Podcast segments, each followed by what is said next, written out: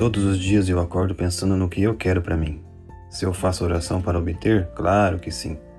Só que nossos desejos são atendidos de forma diferente daquilo que esperamos. Eu peço saúde e bem-estar para minha família e recebi lições para cultivar a amorosidade. Quem aí não pediu para acertar na mega da virada? Eu fui um desses e recebi uma boa oportunidade de trabalho em horário comercial e não tenho que trabalhar à noite. Recebo bem e tenho a liberdade de trabalhar como eu quero. Quem aí sabe que precisa fazer o correto, mas insiste em pegar o caminho mais largo?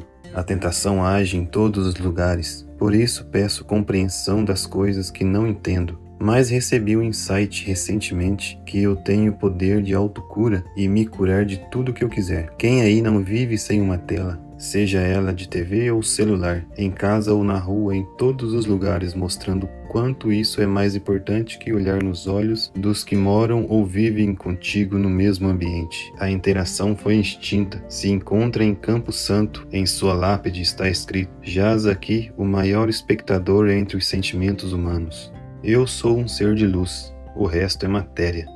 E há quem gosta de guardar tudo que encontra acumulando coisas que nem são mais úteis. Eu vivo me doando, mas sei que isso também é inútil, pois poucos veem nosso esforço. Mas alguém me disse que são esses poucos que nos levanta quando caímos, e não precisamos de todos aqueles seguidores das redes sociais, nem ao menos conhecemos. Esperança eu também tenho de que um dia tudo vai melhorar. Eu não vou ser mais o pior vizinho do mundo, Vou ganhar um bom dinheiro e irei morar na Europa, desfrutando da minha bela e doce aposentadoria. Afinal, é hora de começar a ser feliz, antes tarde do que nunca. Meu desejo é que você seja tão abençoado quanto eu, que você tenha uma saúde longe de medicamentos, que você e seus filhos sejam unidos por força natural e que você seja rico ou rica a ponto de saber lidar com tudo e todos.